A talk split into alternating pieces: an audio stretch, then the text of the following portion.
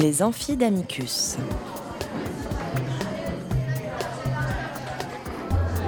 Chaque semaine, Amicus Radio invite des professeurs de droit, des chercheurs et des professionnels à venir faire cours dans leur spécialité. L'occasion pour un fin spécialiste de relever le défi de traiter en cinq épisodes d'une question juridique essentielle. Aujourd'hui, Stéphane de Navacelle nous questionne sur le rôle de l'avocat, enquête interne et conformité. Épisode 2 Récente consécration de l'enquête interne et de la conformité. Chers auditeurs d'Amicus Radio, euh, nous nous retrouvons euh, pour euh, le cours portant sur l'enquête interne et conformité, avocat balance, point d'interrogation. Et dans ce second épisode, nous allons nous consacrer à la consécration donc de l'enquête interne et de la conformité. Nous avons évoqué l'origine de l'enquête interne et son utilité en matière pénale. Et la consécration de l'enquête interne et de la conformité en France est la résultante d'une nécessité pratique pour les entreprises françaises, mais aussi de la manifestation d'une volonté politique. En réalité, les outils sont venus par la loi Sapin 2, nous allons en parler un peu plus maintenant, sous la pression à la fois de l'OCDE, euh, mais aussi en réalité du caractère extraterritorial des poursuites états-uniennes. Dès lors, il s'est agi de reprendre un peu de souveraineté judiciaire et de nous armer des mêmes outils permettant justement des accords entre euh, les clients, c'est-à-dire pardon, les personnes morales et les magistrats dans l'intérêt de permettre euh, à la personne morale qui le souhaite de faire amende honorable et à la justice de mettre un terme de façon efficace à euh, une situation délictuelle.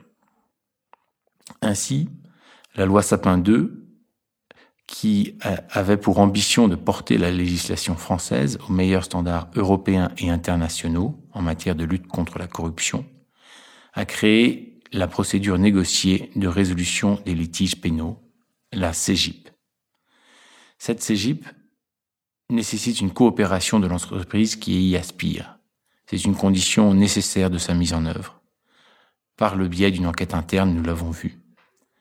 Elle suppose aussi une mise en conformité, condition nécessaire pour la levée de la sanction de, conformité et de l'absence de poursuite. Dans le cas où cette mise en conformité n'était pas suffisante, la loi Sapin 2, comme nous le verrons, prévoit un monitorship de l'Agence française anticorruption. Enfin, la loi Sapin 2 impose donc la mise en place de programmes de conformité pour les entreprises. Les entreprises employant au moins 500 salariés ou appartenant à un groupe de sociétés dont la société mère a son siège social en France et dont l'effectif comprend au moins 500 salariés et dont le chiffre d'affaires ou le chiffre d'affaires consolidé est supérieur à 100 millions d'euros. Qu'est-ce qu'elle doit faire?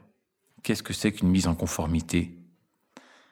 Il y a des indications, il y a des suggestions, il y a des recommandations, il y a beaucoup de soft law, comme on dit en, bon français, du, droit mou ou du droit souple. Mais en réalité, cela recoupe un certain nombre de pratiques dans lesquelles chacun se retrouve à peu près. Un code de conduite, de bonne conduite, un système d'alerte interne, à partir de 50 salariés. Et comme nous le verrons euh, avec l'application de la directive européenne sur le lanceur d'alerte, le prisme euh, des systèmes d'alerte va être étendu. Une cartographie des risques, c'est le client qui est le plus, la, la, personne morale, vous voyez, je parle comme avocat, c'est la personne morale qui est la plus à même d'identifier où sont ces risques où est-ce que l'argent peut le plus facilement sortir pour être utilisé euh, de façon néfaste. Euh, Ou est-ce que euh, le, pays va avoir des règles de fonctionnement promeuvant ou en tout cas ne permettant pas de limiter la corruption et donc le risque pour la personne morale Il va falloir aussi avoir des procédures d'évaluation des tiers, de la situation des clients, des fournisseurs, pour s'assurer que l'on reste bien dans le cadre de la loi. Il va euh, s'intéresser à la fois aux fournisseurs de premier rang et aux intermédiaires, aux procédures de contrôle comptable.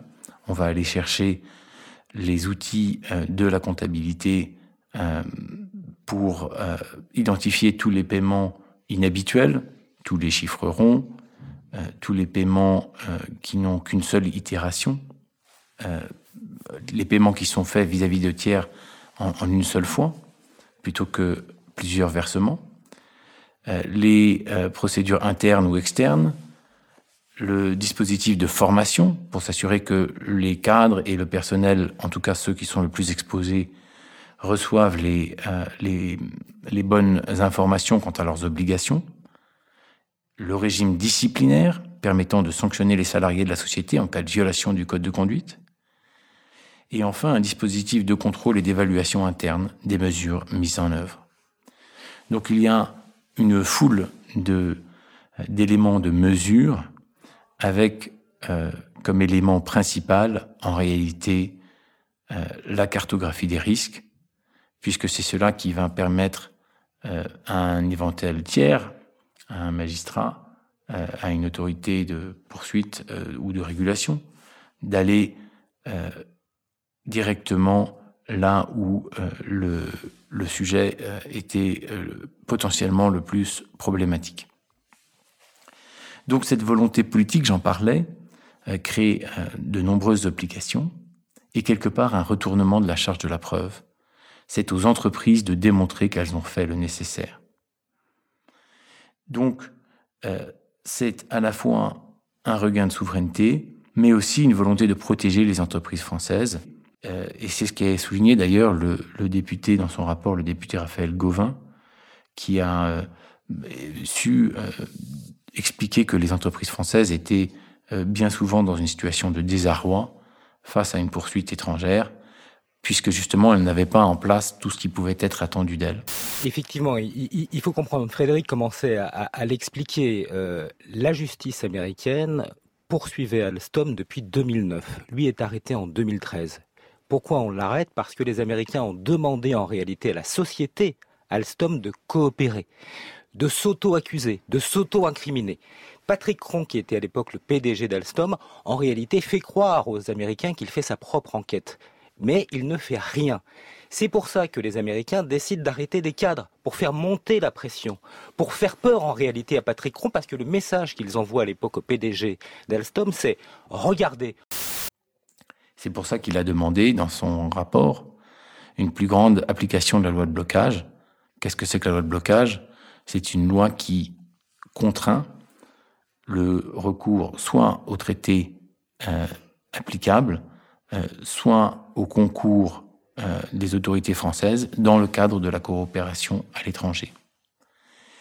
Et donc, euh, il recommande dans son rapport, je, le disais, la plus grande application de la loi de blocage, et enfin, les outils nécessaires et l'utilisation des outils nécessaires, dont la CGIP que je parlais, la justice négociée était étant donc une façon de protéger nos entreprises protéger toujours, c'est-à-dire savoir, identifier pour pouvoir corriger. C'est la consécration de l'enquête interne et de la conformité en France.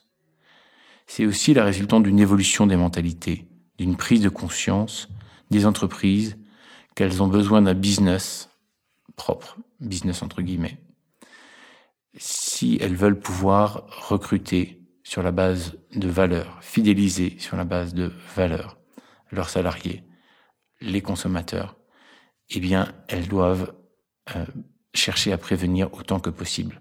À défaut de pouvoir apporter une garantie de résultat, on a une garantie de moyens. euh, attendu, c'est-à-dire qu'on a mis en œuvre tout ce que l'on pouvait pour prévenir. Alors que l'enquête interne a été importée en France comme un outil de coopération et de défense face aux autorités de poursuite étrangères, elle s'est en réalité développée comme un dispositif d'évaluation d'une situation potentiellement déviante, d'appréciation des risques de cette situation faisant courir à la société et identification des mesures correctives à mettre en œuvre pour éviter la réitération ou le renouvellement d'une situation similaire. Dès lors, le prisme des domaines de l'enquête interne connaît peu de limites. Aujourd'hui, enquête interne et conformité sont indispensables. Des outils de gestion du risque, de valorisation de l'entreprise et de ses moyens de production, des outils de valorisation, je disais, de prospérité et de sécurité pour les investisseurs. Voilà la consécration de l'enquête interne et de la conformité à à peu près tous les domaines, avec l'avocat et son indépendance comme fer de lance, comme bouclier, comme garantie. À la semaine prochaine. Cet épisode des Amphidamicus a été préparé avec l'aide de Sarah Albertin, Camille Blomberg et Olivia Cross, avec à la réalisation Lucien Auriol. Vous retrouverez toutes les références citées dans l'émission sur notre site internet amicus-radio.net, rubrique Les Amphidamicus. N'oubliez pas de vous abonner à cette émission et de nous suivre sur les réseaux sociaux.